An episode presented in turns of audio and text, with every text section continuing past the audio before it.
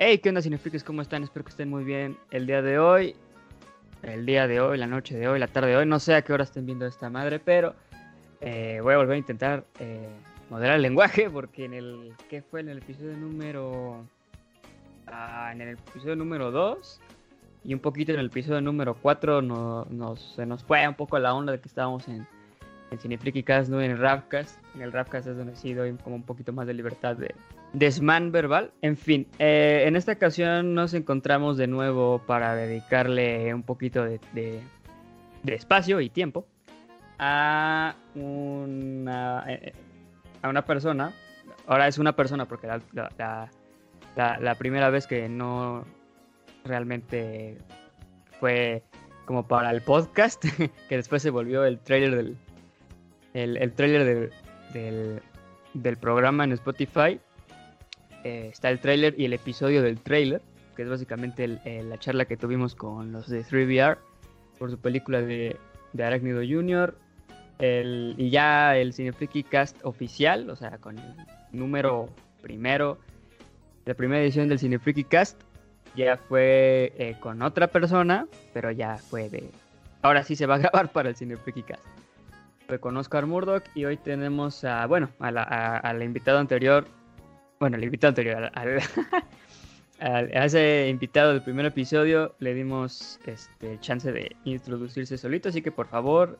Hola, buenas tardes, mi nombre es Ricardo Valerio y estoy muy feliz de estar aquí en Cast. Eh, agradezco mucho y bueno, más que nada yo me dedico a, a hacer cortometrajes, hago proyectos cinematográficos y pues hoy venimos a hablar un poco de un fanfilm de Spider-Man. Y eh, te agradezco mucho la invitación a, a Rap por darme este espacio. En... No, de nada, al contrario, el, el programa, el canal se presta a eso, a pues a echarnos la mano mutuamente, porque pues yo también tengo un par de proyectos por ahí, no solo el, el, el Rap Code que ahora se llama Gracias a Uncharted Robbie, eh, que dio la sugerencia de que le pusiera otro nombre. Ahora es eh, Marvel's Spider-Man A Negative View. Um, y este no solo es eso, también es el. Eh, bueno, lo de Roomies, este, que se está cosiendo apenas, y lo del cómic eh, fanmade de un nuevo hombre araña aquí en la Ciudad de México. Y este, pues nada, vamos a hablar un poquito. Bueno, yo no voy a hablar. tú vas a. Ahora sí que el micrófono es tuyo y platícanos un poquito de. Este. De tu proyecto, ¿no? O sea, cómo surgió la idea, cuando dijiste quiero. Quiero. Quiero hacerlo, quiero intentarlo, no lo sé. ¿Cómo fue, cómo fue todo eso? Cuéntanos. Bueno, como te lo había comentado anteriormente, eh, yo llevo haciendo ya aproximadamente dos años cortometrajes. Eh, algunos sí, con muy mala idea y calidad y todo eso, pero al final creo que lo importante siempre es querer contar una buena historia y yo toda mi vida he sido fanático de Spider-Man, es mi personaje favorito y creo es que es, es, es el mejor superhéroe, fijo, ya. Sí, quien no esté de acuerdo, quien no esté de acuerdo puede suscribirse de mi canal. No, no es cierto, tengo 50, no, no se suscriban, por favor. Pero sí. personaje al cual yo le tengo mucho cariño, aprecio y respeto. Eh, y mi sueño, o sea, puede ser muy absurdo, pero mi sueño siempre fue inter querer interpretar a Peter Parker.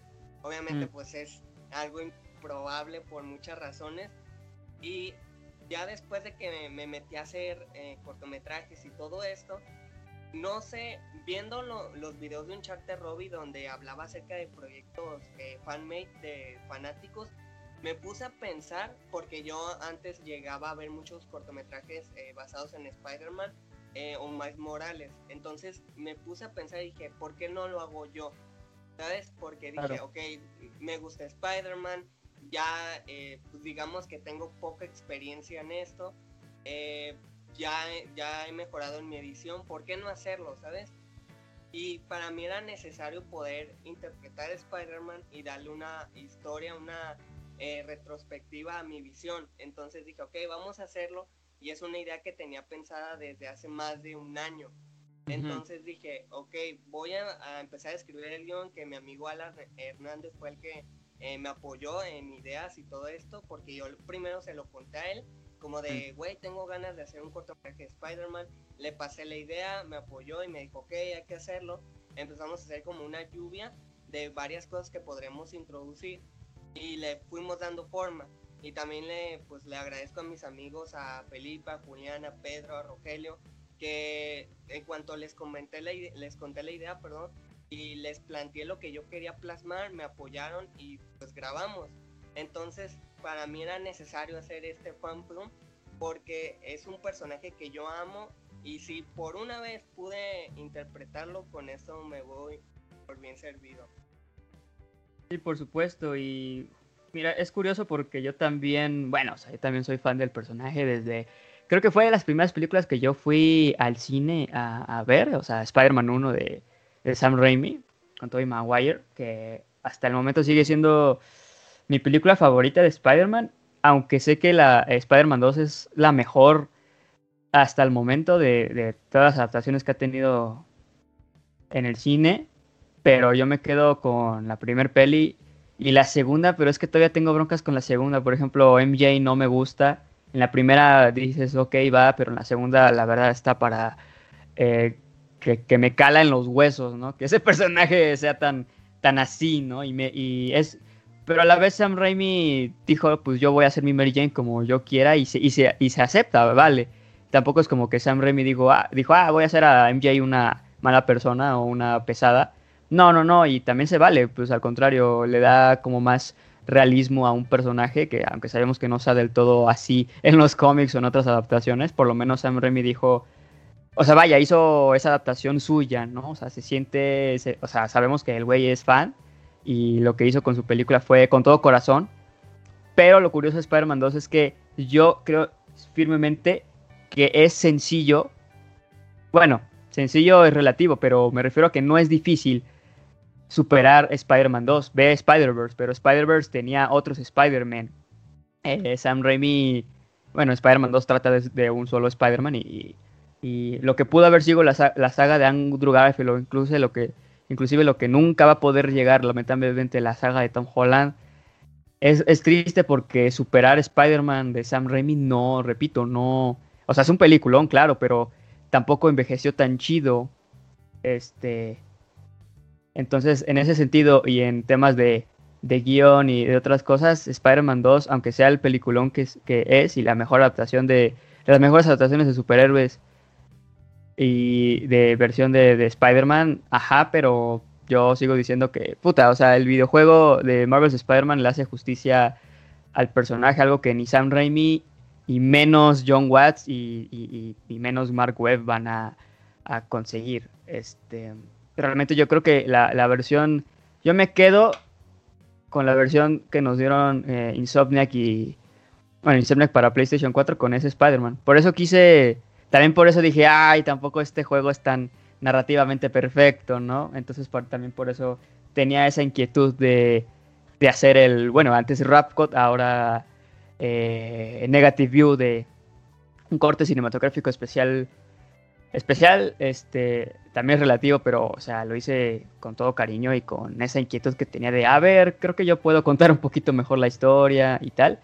Y sí, yo creo que muchas cosas parten de, una inquietud, eh, de a ver, creo que yo lo puedo hacer, o, a ver, yo puedo hacer X o Y cosa mejor que la anterior, o, o, solo intentar suerte, de pues a ver qué sale, ¿no? Pero uno tiene la intención de, de hacerlo. Y también tomaste un tema de, ah, pues yo quería interpretar a Peter Parker, ¿no? Y pues obviamente todos cuando portamos el traje, y con eso nos referimos a usarlo en, en convenciones o en Halloween o en fiestas de disfraces, etcétera, etcétera, pues de alguna forma no queríamos ser Spider-Man, queríamos ser Peter Parker. Y, y, y, lo, lo, y lo que eh, después descubrimos es que no es necesariamente ser Peter Parker para ser Spider-Man, pues ahí tienes a a, nuestro paisa, ¿no? Miguel Ojara del 2099, a Miles Morales, bueno, este, Universo 616, a Anya Corazón, a Spider-Punk, a, a Spider incluso, a Superior, a, No, pues es, es que la cantidad de Spider-Man que existen son. eh, no son infinitos, pero no, no los puedes contar eh, realmente, ¿no? Porque incluso, incluso no solo no solo es que sean otras versiones, sino pues Spider-Man 60s, Spider-Man 90s, Spider-Man eh, espectacular, etcétera, etcétera, etcétera, ¿no? O sea. Pero básicamente lo que. eh, la esencia de Spidey es que. O sea, Spider-Verse te lo explica muy, muy chingón. O sea. eh, lo de que cualquiera puede ser un héroe, esa es la tesis con Peter Parker. Y la comprobación de dicho, dicha tesis, de dicha. de dicho argumento, como le quieran denominar, es Miles Morales, ¿no? O sea, realmente cualquiera puede ser un héroe, ¿no? Y es lo chido de Spider-Man. Pero yo, conforme fui creciendo, me di cuenta que no me parecía Peter Parker físicamente, ¿no? Inclusive, o sea, claro, este, como muchos de nosotros que somos fans del, del personaje, lo consideramos ah, un modelo a seguir por los valores que, que representa, ¿no? Pero tal cual yo dije, ay, es que... Inclusive hubo un tiempo en el que yo quería ser actor y si me hubiera en ese momento yo quería, ah, pues estaría chido interpretar a Peter Parker, pero igual como muchas razones, como también el hecho de que soy mexicano y la verdad, aunque sí sepa inglés, sí se me nota lo mexa al hablarlo, eh, igual no me parecía físicamente a, Peter Parker, entonces por eso eh, me fu- fui consciente de, y si mejor me hago mi propio Spider-Man, mejor soy, hago, interpreto a mi propia versión, no de Peter Parker, sino una nueva versión de- del personaje, una nueva... eh, pues sí, de otro universo, pues. Entonces, por eso el cómic que estoy haciendo, que se llama eh, Fear No More, el título internacional, ¿no? Spider-Man Fear No More, Hombre Araña No Más Miedo. Ah, porque em, es un título un poco personal para mí porque siempre me han dado miedo muchas cosas y cuando lo enfrento, pues me doy cuenta de que a lo mejor no había mucho que temer y eso es el, el- básicamente lo que quiero expresar con mi, con mi Spider-Man, que está, está bien tener miedo, pero no hay que someterse ante él. Aunque se vuelva un poquito como, pero aquí dices no más miedo, pues sí, pero es que la verdad quitarse el miedo es difícil, ¿no? Este, creo que el personaje que realmente no tiene miedo es Daredevil, pero esa es otra cosa. Porque el güey no ve y eso es la... eh, no porque, no por manchado, sino porque realmente, pues, ay, ¿cómo puedes tener miedo de algo que, que- no puedes ver, no? Y, y- y Spider-Man, a pesar de que es un héroe, pues, eh, es un personaje muy humano, entonces, mu- muy humano, perdón. Entonces, a huevo que tiene miedo. Em, en fin, este, voy- este, unas preguntitas al respecto de tu proyecto. Ah, bueno, de tus proyectos en general, ¿con qué, con qué editas? Ah, bueno, yo, eh, como te comentaba, cuando yo inicié, pues práctica- prácticamente ni siquiera editaba. Todo lo hacía en una sola toma y o me salía bien o simplemente no lo hacía. Porque no Claro. tenía ni computadora, ni celular, ni nada de eso. Entonces, eh, todo era en, en una sola escena. Ya después, eh, me acuerdo que el primer cortometraje que yo hice fue gracias a un amigo que me prestó computadora que me dijo, no, pues si ocupas una, pues vente yo, y yo te ayudo. Y edité con Filmora. Y digamos que el resultado se me hizo medianamente eh, decente, pero no por el editor, sino más bien por mí, porque fue la primera vez que yo edité algo. Ya después, cuando obtuve un nuevo celular, que es con el que sigo trabajando, eh, descargué InShoot y ya con ese es con el que he hecho todos los trabajos que he realizado hasta la fecha. Un software más profesional, bueno, no un software, una app más profesional de edición. Eh, yo, yo sigo usando InShot por comodidad, pero ya para un proyecto un poquito más, más serio y eh, para ser un poquito más profesionales, este, te recomiendo a ti y a los que nos estén escuchando, este, que no solo estamos en Spotify, también estamos en Google Podcast. Em, el- el- es que hay una versión eh, para aplicación para móviles de Filmora que se llama Filmora Go y es más completo que el InShot y fuck, en InShot, o sea, ubicas los gameplays, obviamente, ¿no? en, en InShot puedes en InShot puedes eh, puedes hacer gameplays, o sea, puedes poner una facecam. Eh, eh, no, perdón, en Filmora Go puedes poner facecam. En InShot no. Sí, tiene sus limitantes, pero Exacto. al final, como, siempre he dicho, sí, bien, sí es cierto que a lo mejor lo que a muchos les importa es el programa, pero yo creo que es más bien la habilidad. sí, exactamente. Eh, Ajá. Yo eh, hace el año pasado entré a una convocatoria de cortometrajes y digamos que de todos los que participaron yo quedé y incluso el jurado se sorprendió el hecho de que grabara con un celular y editara con un celular porque como siempre he dicho ok puedes tener por ejemplo te lo voy a poner desde mi perspectiva yo tenía un compañero eh, ya no lo puedo llamar amigo por muchas razones. Y yo creo que muchas veces porque nosotros somos como le damos beneficio a la duda. Porque por ejemplo yo tenía un amigo que es el que te comentaba que me ayudó. Las ideas en el guion del cortometraje. Y él me decía, güey, es que, o sea, él me decía las cosas, me decía directamente, güey, es que este cabrón no hace nada. Ah, perdón la palabra. Y, eh, y decía, es que fíjate esto, esto, esto, esto, pero yo estaba negado porque me caía muy bien, porque era buena onda. Pero cuando trabajabas con él era un rollo de, le daba flojera, no, que, no quería terminar las cosas, eh, dejaba las cosas a media y luego o sea, era un rollo. Entonces, eh, retomando lo que te estaba diciendo, él tenía una Mac y editaba con Final Cut Pro. O sea, tenía la mejor computadora y el mejor editor que te pudieras, eh, pudieras tener para hacer tus proyectos, porque incluso podría hacer cosas profesionales. Nunca hizo nada y las cosas que hacía las hacía a medias y muy mal hechas. Entonces es como de, es que puedes tener el mejor equipo del mundo, pero si no tienes la creatividad, las ganas y el esfuerzo para hacerlo, no lo vas a lograr. Y ojo, claro. no estoy diciendo que soy mejor que él. Simplemente estoy poniendo el ejemplo de que, ok, no te agüites. Si tú tienes, si tú grabas y editas con tu celular y este güey con una cámara 4K y una computadora, ah. eh, ya sea con un editor profesional, da igual, claro. porque si tú haces algo bien hecho y tienes una idea clara, este güey no te va a ganar porque el equipo no te da el talento, básicamente. Claro, por supuesto. O sea, podrás tener el equipo más chingón del mundo, el estudio más grande respaldándote, pero puedes. No importa si eres Marvel Studios, y si haces todo con la misma fórmula, como que ya cansa, ¿no? Yo ya soy de esa banda que ya es como de, ah, ya, como que no me, no me importa mucho. Eh, realmente lo que van a seguir haciendo con Marvel Studios, excepto por algún un par de proyectos que tienen por ahí.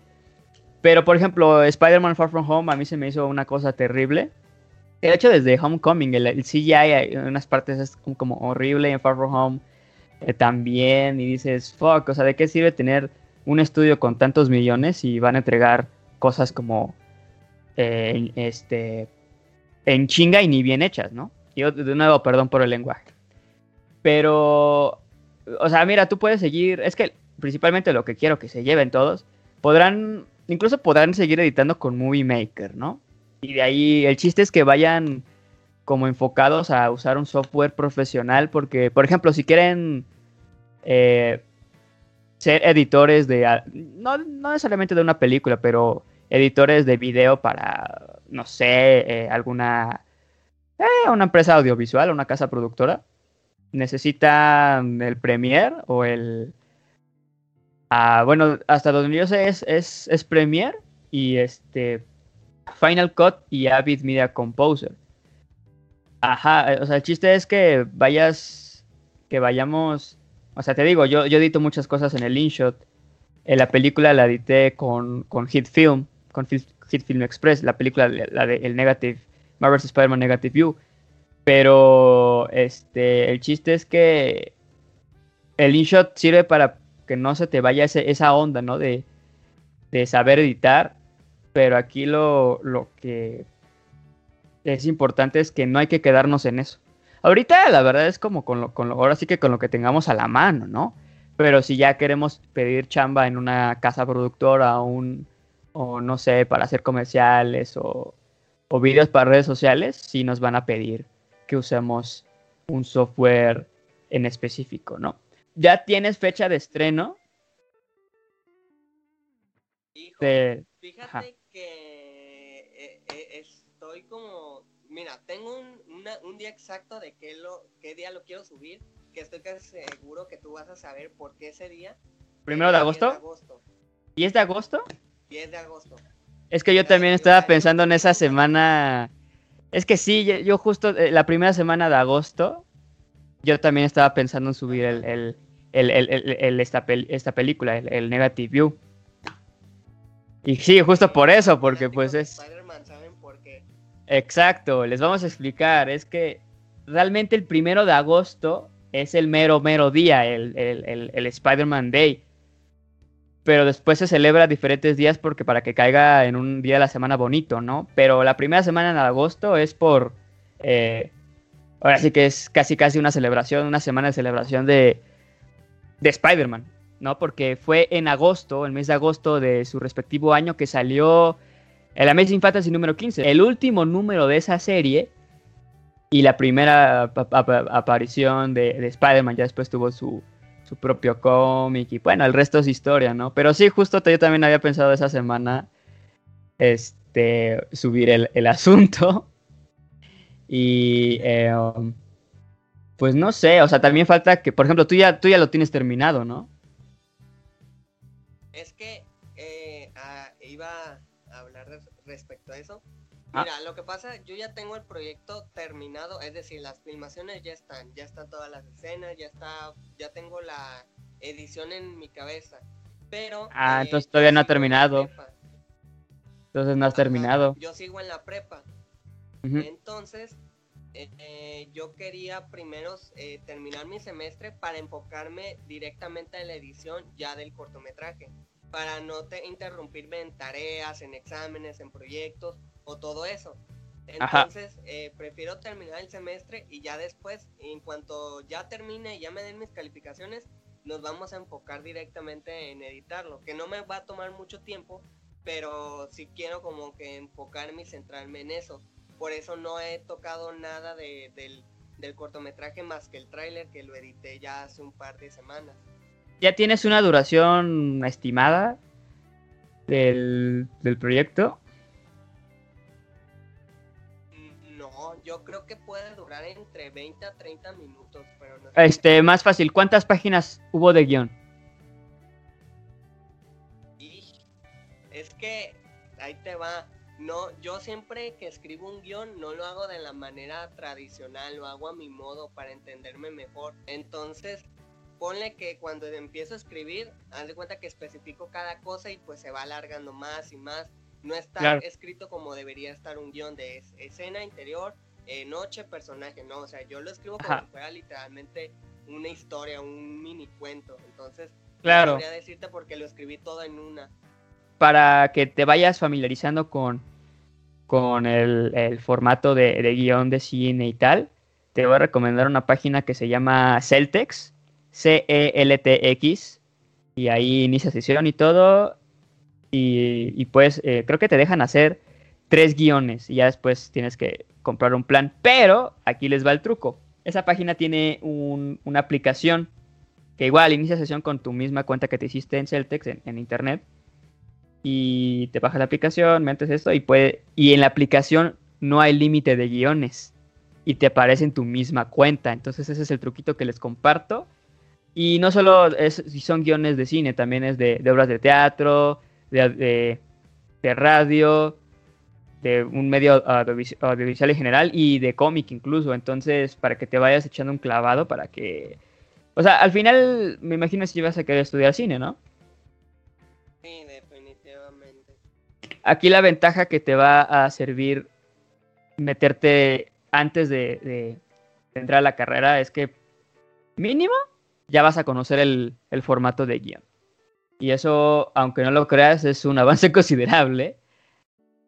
Y, pues nada, eh, un ejercicio que también te recomiendo es que a pesar de que ya tengas tu guion de la forma en que tú lo, supiste hacer y tal, adáptalo a un guion de cine, ¿no? este, te recomiendo un canal que se llama Lessons from the Screenplay, que es, este, es maravilloso, la verdad, es de mis canales favoritos cuando es en cuestión de, realización, de, cine. Y, pues nada, hay que lo cheques. Y pues también que lo chequen ustedes, se, los, les, recomiendo este, les recomiendo ese canal y también ese, pues, el, el Celtex, vaya. Por ejemplo, ¿cuál vendría siendo tu película favorita? Eh, mi película favorita es Donnie Darko. Ah, nice del... Uy, ¿cuándo salió Tony Darko? eh, del 2001. Neta, es del 2001, órale. Sí, a mí también me gusta. Em, Fíjate el año que nací. yo nací un año antes, de hecho. Em, no, dos años antes, miento. Pero sí, yo ah, apenas la vi el año pasado, me parece, pero me pareció una cosa completamente fenomenal. Entonces, ¿de verdad es la mejor película que, que has visto? Pues mira, no sabría decirte si es la mejor película que he visto, pero eh, se convirtió en, en, mi cinta favorita porque me encanta la ambientación, la actuación de Jack Galligan, eh, el concepto, la idea. O sea, me parece, como tú mismo mencionas, fenomenal. Entonces, cuando yo la vi, eh, ah, esto es algo que cuando digo eh, piensan que soy bien pretencioso, pero mm. yo a la primera vez que la vi la entendí a la perfección. Y me encanta esa película por la... No, pues la neta, qué tan complicado está esa película, ni que fuera... Ni que fuera qué, güey, no, no sé. Los que dicen que la película del origen es muy compleja y es como... no es cierto. La mitad, de, la película te la, te la pasan explicando todo lo que sucede. No manches, y ah, incluso Bertman, que es como de, no manches, es obvio lo que pasa. Que seas un huevón, que seas un huevón y no le quieras dar un chance y decirle que es mala porque no le entendiste pues lo lamento, eres un inútil. No, no es cierto. No, no, no es que sea un inútil, pero es como de, güey, dale chance, no seas huevón, que no te dé hueva pensar. ¿Sabes? Este. No, a mí Donnie Darko, cuando la vi, dije, órale, qué peliculón. Y Jake, bueno, yo lo pronuncio Gyllenhaal, la verdad no sé cómo se pronuncia. Y ese brother, en, incluso interpretando a un mal actor que es Quentin Beck en Far From Home, se la rifa. O sea, todo papel que pongas a a, el compa Jake, te, la va, te va a dar un papel de, que ya denle el Oscar, por favor, ¿no? Eh, todo lo que hace, la verdad, es maravilloso. En su, película que más disfruto, o sea, no, no su película, pero la película en la que sale él, que, este, que, que, que, más me gusta, aparte de Donnie Darko, es la de Prisoners con Hugh Jackman. Se, que bueno, el que creo que el que se roba más el, el, reflector es Hugh Jackman, pero igual Jake Gyllenhaal ahí estuvo bastante este, bastante genial. En, ¿cuál otra? En Zodiac, ¿no? En Zodiac también. Ándale, ah, sí, Enemy, el de que tiene un doppelganger, ¿no? Sí. Sí, claro. Y, este, por ejemplo, no sé tu criterio de acuerdo a cuando sabes si una actuación es buena. ¿Cómo, cómo sabes eso?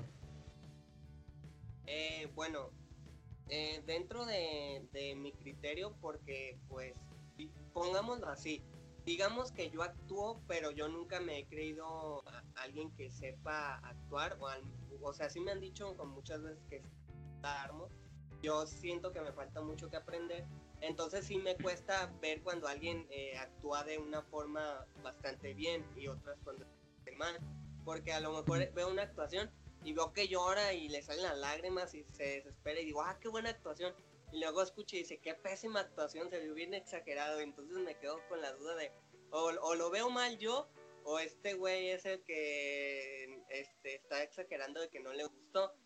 Pero creo que para mí lo que significa una buena actuación es la interpretación que le dé esta persona y que realmente sientas lo que él está viviendo en ese momento.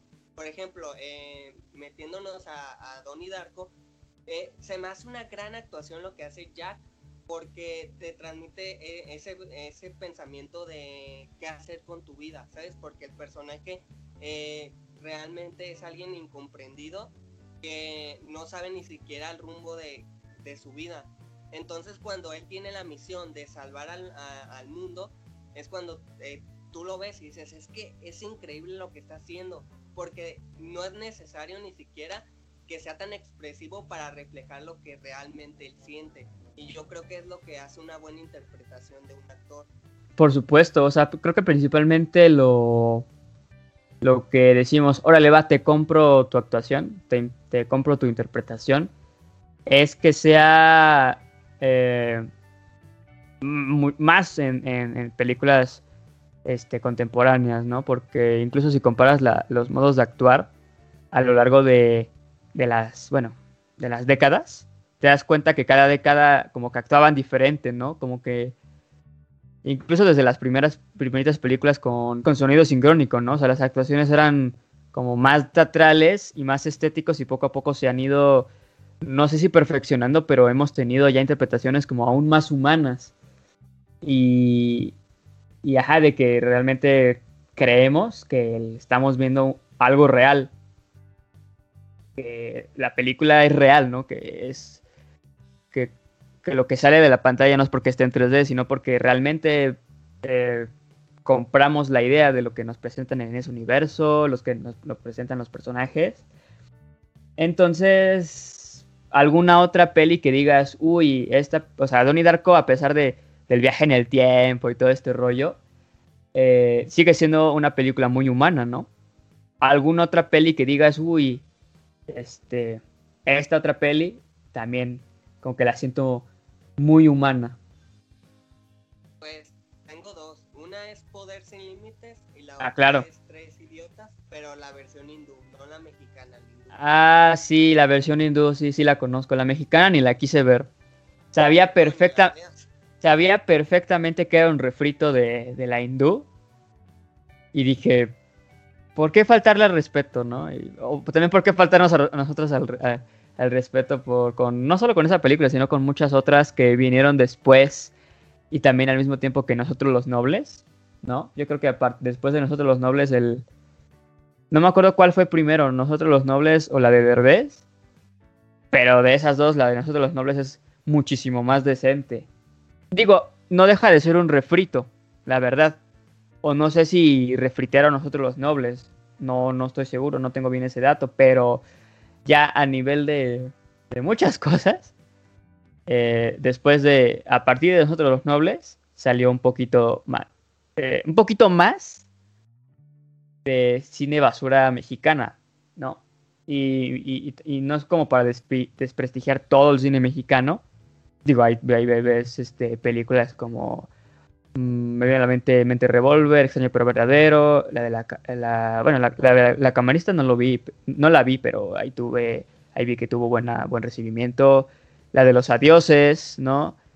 Este, y bueno, muchas, muchas otras, otras pelis que no, no, no salen en. o no las sueles ver en, la cartelera tradicional, por así decirlo. Es de esas pelis que ves en salas de arte, ¿no? O, aquí en la, cineteca. Y es triste, ¿no? Saber que el pueblo mexicano prefiere ver No Manches Frida, incluso su secuela, ¿no? Que eh, alguna otra película que realmente valga la pena, ¿no? Y este. Mm, otra película que se me hizo muy humana. Ay, este. Ah, pues la, que ya mencioné, Birdman. Birdman y Sing Street. Birdman porque trata, pues es un casi casi un limbo de un güey que quiere ser exitoso y cuando lo consigue, pues le da igual si seguir viviendo o no. Y eh, porque lo, que más quería era el reconocimiento, y ya cuando lo logró es como de, bueno, ¿ahora qué hago? Y otra película que me viene a la mente, dije Sing Street porque, bueno, trata de un sueño frustrado que tengo, que es formar una banda, y de, y bueno, al final se me hace muy emotivo porque, bueno, se trata de una, un chico que vive con su familia en Irlanda, pero en Dublín, para ser exactos, y pues ellos, como mucha gente, quieren salir del quieren salir de ahí para irse a, Londres para encontrar mejores oportunidades y inclusive, bueno, en el caso de este chico, pues es perseguir sus sueños, ¿no? Y pues esa peli, eh, no solo las actuaciones son muy humanas, sino ya también la forma en realizar la película es, este, es, no sé cómo describirlo, además de usar la palabra realista, ¿no? Además de que el soundtrack de esa película es, es, maravilloso. Y, bueno, yo no sé tú, yo la verdad, híjole, tengo que confesar, eh, bueno, por algo me salí de la escuela de cine, chavos. Pero a mí me vienen recomendados Citizen Kane, Ciudadano Kane, de Orson Welles, que en primera a mí no me agrada ese personaje de Orson Welles, pero eh, tú sí la has visto.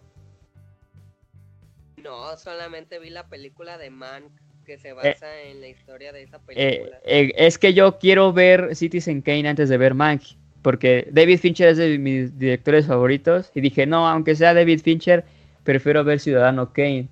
Y, por ejemplo, ¿cuál sería la peor película que hayas visto? Uh. Tengo una bien presente, pero creo que hay que tener en cuenta que también la mayoría de películas mexicanas actuales tienen una calidad bajísima en Ajá. cuanto a historia, personajes, actuaciones. Ni Ajá. siquiera tienen un mensaje aparente de lo que quieren contar. Entonces, Claro. Para mí es como, uh, Pero yo creo que la peor película que he visto, y te lo juro que no se me olvida porque era como si estuviera viendo una telenovela por incluso, te juro que hay escenas donde se le hace zoom directamente a la cara a los personajes de una Qué manera horror. innecesaria y Qué se horror. llama Pecados de una maestra. La peor actuación que hayas visto en tu vida de una película. Yo creo que de esa misma, No, escoge otra para variarle. Adam Sandler. Fíjate que actúa igual en muchas de sus películas de comedia, como ay, el tipo que usa y hasta se todo, y hasta se viste igual, sí, claro. O sea, pero yo siento que si tuviera que elegir una de todas sus películas donde actúa de la peor manera posible, serían Jackie Jill. Ah, por supuesto, todo el mundo está de acuerdo que, inclusive, o sea, Al Pacino, Al Pacino, ¿cómo es que aceptó? ¿No? De plano es como, eh, Al Pacino, ¿qué está pasando con tu carrera, brother? Eh, o sea, Pacino, ¿no? O sea, Michael, Michael Corleone, ¿qué está pasando, no? ¿Qué, ¿Por qué sale en una película con Adam Sandler, no? Eh, inclusive hay una escena en la que le rompen su Oscar, que es como de, eso es una falta de respeto con el señor Pacino. Aquí Oscar Murdoch, si está escuchando esto, Oscar Murdoch, que yo, yo creo que sí, eh, eh, está- a lo mejor está diciendo, sí, exactamente, esa película es basura porque Al es que es su actor favorito. Su canal se llama Al Pacino el Chido, tú lo conoces. Y este, claro, ¿no? Este, esa película no la vi completa, afortunadamente. Pero de nada más ver unas secuencias dices, qué horror con esta cosa. Y mira, Adam Sandler, yo eh, lo- la primera vez que lo vi actuar bien fue en la de Spanglish. Y con este Uncut Gems dices, pero coño, Adam Sandler, ¿por qué? ¿Qué te pasa, no? Yo creo que es de cosa de Adam, Adam Sandler que le gusta hacer ese tipo de películas de, de las de son como niños y todo ese rollo, ¿no? Y está en todo su derecho, al fin de cuentas el güey tiene más dinero que todos nosotros juntos y puede decidir en qué proyectos estar o no. Pero realmente se aprecia cuando está en una buena película. Mira, mi, mi gusto culposo de, de pelis de Adam Sandler, Adam Sandler es Pixels. O sea, eh, y esa película es pésima por muchas cosas, pero fuck, o sea, el sueño de salvar al mundo jugando videojuegos, pues no me lo quitan. Y esa película, de hecho, ahí les va. Estoy escribiendo una película, o más bien estoy empezando a escribir una película basada en mi frustración de Pixels, porque su potencial era bueno, pero le hicieron una comeducha genérica, ¿no? Que mira, el director es Chris Colombo, o sea, el güey que se aventó la primera de Percy, las dos de Harry, las dos primeras de Harry Potter y, y mi pobre angelito. Y es como de, Chris Columbus, ¿qué te pasó? O sea, ¿qué, está pasando aquí? Y, mira, y los efectos de, de los pixeles se me, se me hacen de lo mejor de la película y... y pero nada más, eh, ¿no? este... Pero sí, no deja de ser mi gusto culposo, pero claro que al ver Uncut Gems se- me pareció una maravilla, no solo la película, sino también la interpretación de, de Adam Sandler, ¿no? Y, y- y sí, la verdad sí me molestó un poquito cuando no lo nominaron a los Oscars, pero ganó, ay, no me acuerdo qué ganó, pero hasta en su... cine independiente. Gracias, sí, sí, sí, sí, claro. Sabía que tenía, tenía el nombre independiente en el asunto, pero no, no, no tenía el nombre completo. Pero incluso su discurso puso, no puedo creer que aquí hay gente que no pueda creer que el Adam Sandler les ganó, ¿no? Él mismo lo dijo. Porque él está consciente de que... Pero es más porque le gusta hacer ese tipo de películas bobas, ¿no? Y está en todo su derecho, digo. Al final, si quieres ser actor, tú puedes decidir que, ay, quiero ser el próximo el próximo Pacino, ¿no? O no, yo quiero ser como Adam Sandler, ¿no? O sea, quiero vivir de esto, pero la verdad no quiero tener un papel serio. Está en todo su derecho, o sea, cada quien puede hacer lo que le hinche el, la gana, ya iba a decir otra cosa. No es como Nicolas Cage, que no estamos realmente seguros si la rompió, pero el güey es famosísimo y es un tipazo, Nicolas Cage. ¿no? O sea, el, el güey dobló a Spider-Man Noir y quisiera una versión live action con Nicolas Cage como Spider-Man Noir. Ojo, como Spider-Man Noir, no como, no como Peter B. Parker, como Peter Parker, pero de la Tierra Noir. Ojo, ¿eh? Es que, ah, no sé, eh, eh, y también en, en Kick-Ass, ¿no? Como Big Daddy se me hizo lo más de lo más chingón de la película. Y qué otras cosas, en la película de Presagio, o sea, Nicolas Cage. De hecho, la película que espero de Nicolas Cage es, no sé cómo se va a llamar, pero va a ser de la historia va a ir de que Nicolas Cage, el actor, va a tener. O sea, Nicolas Cage se va a interpretar a sí mismo como Nicolas Cage, el actor, infiltrarnos en el FBI, una cosa así, pero es como de. Ay, esto suena como una peor película, pero. Como la peor película del mundo, pero es Nicolas Cage, ¿no?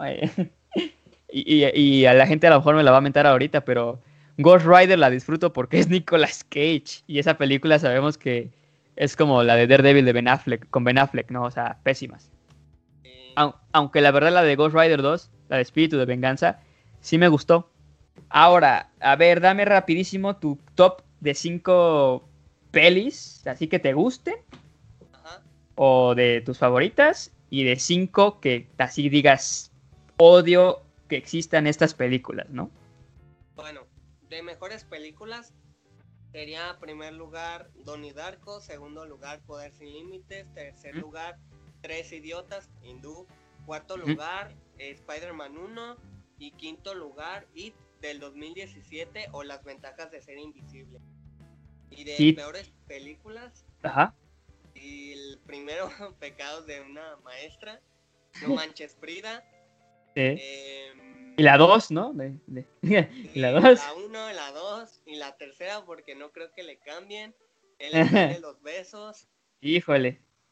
Y a ver cuál otra. Ah, pues te que toda película adolescente genérica. Ah, a ver, rápido, mi top. Uh, primer lugar sería Scott Pilgrim. Segundo lugar, eh, Harry Potter, eh, Prisionero de Azkaban. Tercer lugar, Sing Street. En cuarto lugar, eh, este. Spider-Man. Ay, voy a poner la 1. La voy a poner la 1 porque es la que, la que más cariño le tengo. Aunque la 2 se me hace fenomenal. Y me falta una, ¿verdad? Pondría. Este. Pondría. Ay, es que. Ay. Quiero poner o la primer peli de Bob Esponja o la de Tortugas Ninja del 2000. Me parece que fue en el 2007. Siento que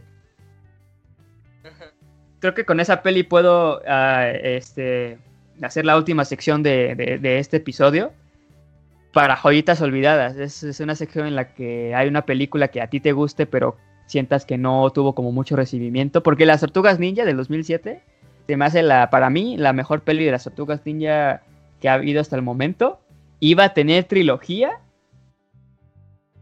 y nada más tuvo esa primer peli, es como de, no manches, esa película está chida. Hace mucho que no la veo, a lo mejor es por eso, que la tengo muy, muy bien recordada, pero de lo que me acuerdo, o sea, de lo que me acuerdo y ya analizándola con los años que tengo ahorita, es como de, pues la quiero volver a ver, o sea, pintaba bien esa movie, ¿qué pasó? ¿Por qué eh, no, segunda y tercera parte, no? Porque el final de esa peli te daba, te daba hincapié en que iba a haber una secuela, ¿no? Entonces yo creo que este, próximamente voy a hacer mi, mis vlogs haciendo mis tops de, de películas, de soundtracks, etcétera, etcétera, etcétera. Pero ahorita mientras les doy ese, ese, ese topcito que ahorita me acabo de, de hacer. Y, eh, por ejemplo, mi, mi, mi, joyita olvidada para esta ocasión vendría siendo Las Tortugas Ninja del... Deja buscar si era de 2007 nada más para tener el dato bien, que se llama TMNT en inglés, TMNT, por Teenage Mutant Ninja Turtles. Sí, exactamente. 2007. Exactamente. Tú, por ejemplo, una joyita olvidada que quieras recomendar a la banda. Pues creo que en su momento sí fue una película infravalorada y olvidable, pero con el tiempo se ha vuelto de culto y gente le ha tomado cariño. Es mi ¿Mm? película animada favorita y es El Gigante de Hierro. Ah, claro. Sí, no manches.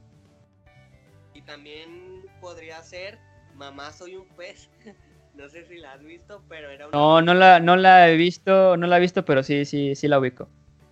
Sí, una película de mi infancia que le tengo mucho cariño y creo que es bastante cruda. No se limitaron en mostrar sucesos trágicos. Ok, esto es una joyita olvidada para ti. ¿Alguna peli que quieras recomendar? Que eh, sea en general. Pues hace poquito la vi y de verdad dije, ah, me hubiera encantado haberla visto de niño. Es la de número 9. Sí, sí la vi el año en el que salió. No en el cine, la renté. Mm. Pero sí, sí, sí, claro que la vi. De hecho, ya estaba viendo que no sabía, el Aya Wood. El Aya Wood es la voz de 9. Como que me dieron ganas de volverla a ver. Porque, bueno, en su momento me impactó. Dije, ¿qué, qué onda, no? Este, con el científico ahí muerto, ¿no? Cuando, cuando nace nueve, ¿no? Y, y, o sea, cuando niño obviamente no tenemos ni idea. Pero ahorita sí, sí quisiera darle otro chance para poder entenderle mejor. La produjo Tim Burton. Y bueno, este, creo que por eso la vi. Porque yo sí soy fan de Tim Burton desde. Ah, desde la de Jack, la del extraño mundo de Jack. Una pesadilla antes de Navidad. Nightmare Before Christmas. Y Tim Burton, ah, no sé si considerarlo uno de mis directores favoritos, pero es uno de los referentes eh, de cine que más, más le tengo cariño. Y este, o sea, fui a ver Dumbo solo porque sabía que lo había hecho él, que de las películas más recientes que ha hecho, creo que es de las, las peorcitas, aunque disfruté Dumbo. Pero, pero sí, este, estoy emocionado por la serie que va a ser de los Locos Adams. Yo, a mí no me tocaron los Locos Adams, la, serie original, pero la veía en Nick at Night, entonces los, los, lo que es, los, lo que es los, los Adams y la familia Monster, les tengo un cariño eh, como particular y la serie que va a, va a ser Tim Burton para Netflix de, de, los Locos Adams, pues fuck, o sea, creo que no, no encontraron a alguien mejor, la verdad, porque pues Tim Burton y los Locos Adams yo creo que es, queda perfecto, ¿no? Sí, concuerdo. Y pues a ver, a ver qué tal, a ver qué tal le va la serie. Digo, yo Netflix tiene cosas chidas, ¿no? Pero todavía no les, no les perdono que hayan cancelado Daredevil, ¿no? Vayan a, a estoquear a este brother, vamos a poner su Instagram y su canal de YouTube en la descripción del video, ahí para que lo estoqueen y a mí un, ratito ahí para que vean qué estamos haciendo, los proyectos en los que estamos, vamos a andar. Y pues, este, me imagino que le vas a decir a todos tus amigos, toda tu familia, que estuviste en un podcast, ¿no? y bueno, contigo, contigo, este, ya también les, les volvemos a repetir que estamos también, estamos en YouTube, estamos en, bueno, en YouTube, como no es video completo del podcast, solo pongo un cachito que sirva como introducción, entonces en, la descripción de ese preview de, en YouTube va a estar el, el, link de Spotify y de Google Podcast, o sea, la, la forma en la que van a escuchar el podcast completo va a ser o en Spotify o en Google Podcast. Entonces ahí van a estar los links en, mi biografía, en mi biografía de Instagram. No, pues nomás agradecerte por darme tiempo y espacio en tu programa. Eh, fue muy retroalimentativa y divertida esta plática.